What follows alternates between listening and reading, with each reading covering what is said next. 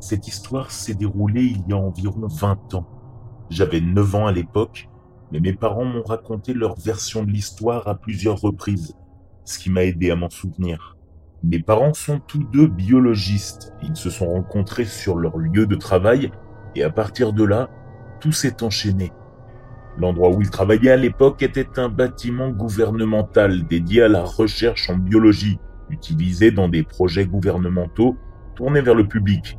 En gros, ils étudiaient l'environnement et ils aidaient à l'élaboration des lois dans ce domaine. Comme il s'agissait d'un bâtiment gouvernemental ancien et massif, il y avait toujours un garde présent jour et nuit. Pendant la journée, ces gardes se contentaient de rester à la réception et d'accueillir les gens, mais la nuit, ils faisaient leur ronde et s'assuraient qu'il n'y avait pas d'intrus, en raison de tout l'équipement scientifique et des ordinateurs qui se trouvaient dans le bâtiment. L'un de ces gardes, c'est le type dont je vais parler dans cette histoire. Au départ, il semblait être la personne la plus gentille. Il était très cool avec moi, et franchement, tous les souvenirs que j'avais de lui avant cet épisode étaient très agréables. Il me saluait et me parlait de la manière la plus gentille qu'il soit, chaque fois que mes parents m'emmenaient au travail. Il me fabriquait des avions en papier pour lesquels il était étonnamment doué et les lançait avec moi. Il restait avec moi à la réception les jours où mes parents devaient travailler tard la nuit. Évidemment, pour moi, d'attendre, cela devenait très ennuyeux, très très vite. Alors il me tenait compagnie et me divertissait. La plupart du temps, nous parlions, nous jouions avec les avions en papier et regardions la télévision. Tout cela semblait être assez agréable, suffisamment pour que mes parents lui fassent confiance, ce qui fut probablement leur plus grande erreur.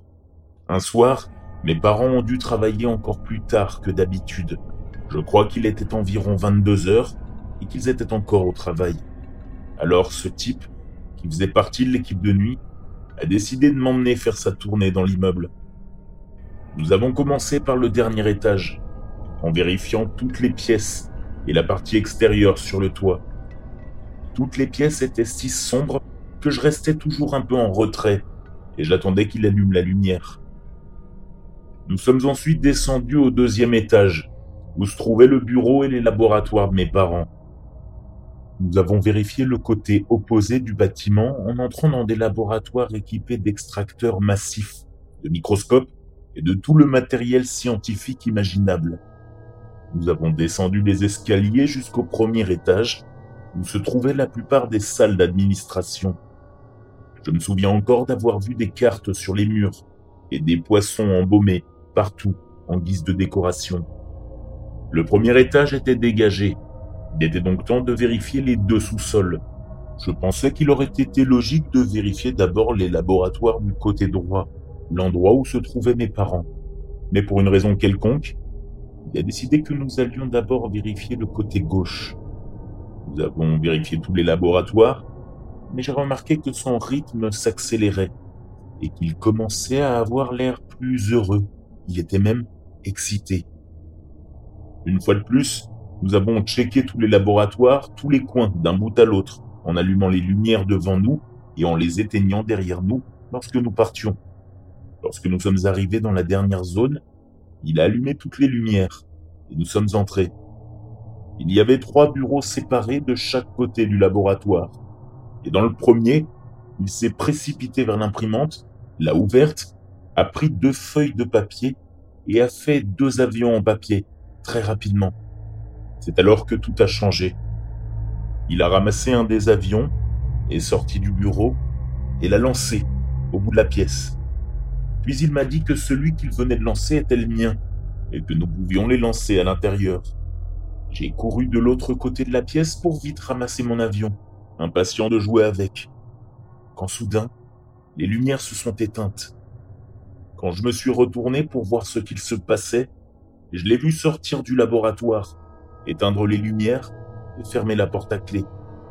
J'ai couru vers la porte, j'ai donné des coups de poing et des coups de pied tout en criant pour qu'il ouvre la panique s'emparant de moi à cause de la peur que j'avais d'être dans le noir à ce moment-là.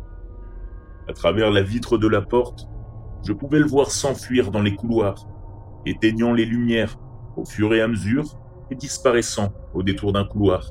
Je suis presque sûr que tout ce que j'ai ressenti, toutes les ombres et tous les monstres effrayants que j'ai vus pendant que j'attendais, faisaient partie de mon imagination, tellement j'étais terrifié.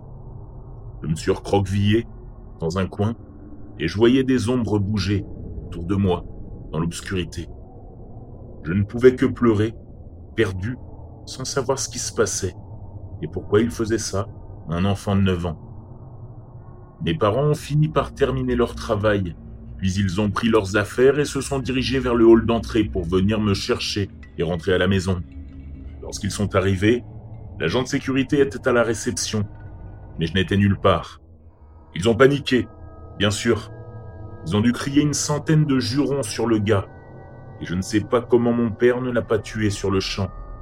Et quand ils ont demandé à l'agent de sécurité où j'étais et ce qu'il avait fait de moi, il a simplement dit qu'il était allé faire la ronde avec moi et que je devais m'être perdu quelque part.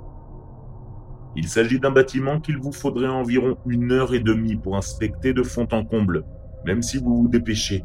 Ils ont cherché des heures sans me trouver. Ce n'est que lorsque j'ai vu une lumière au bout des couloirs menant au laboratoire où je me trouvais que j'ai eu le courage de me lever, de me précipiter vers la porte et de commencer à tambouriner aussi fort que possible.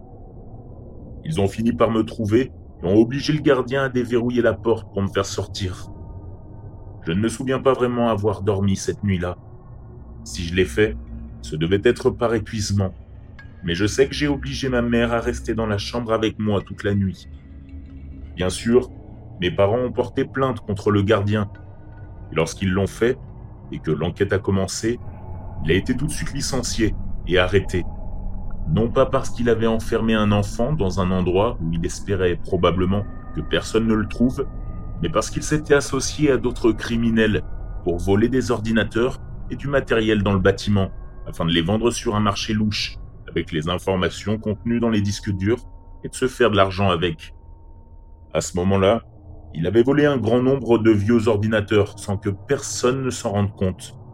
Et qui sait ce qu'il avait prévu pour moi cette nuit-là Je ne suis pas convaincu qu'enfermer un enfant en pleurs au milieu de l'obscurité, caché dans une pièce, soit le comportement le plus normal, à moins que vous essayiez que personne ne le trouve pour le vendre peut-être un peu plus tard comme un produit. Heureusement, il n'a jamais eu l'occasion de faire cela. Et j'espère vraiment qu'il n'a jamais eu l'occasion de le faire à un autre enfant.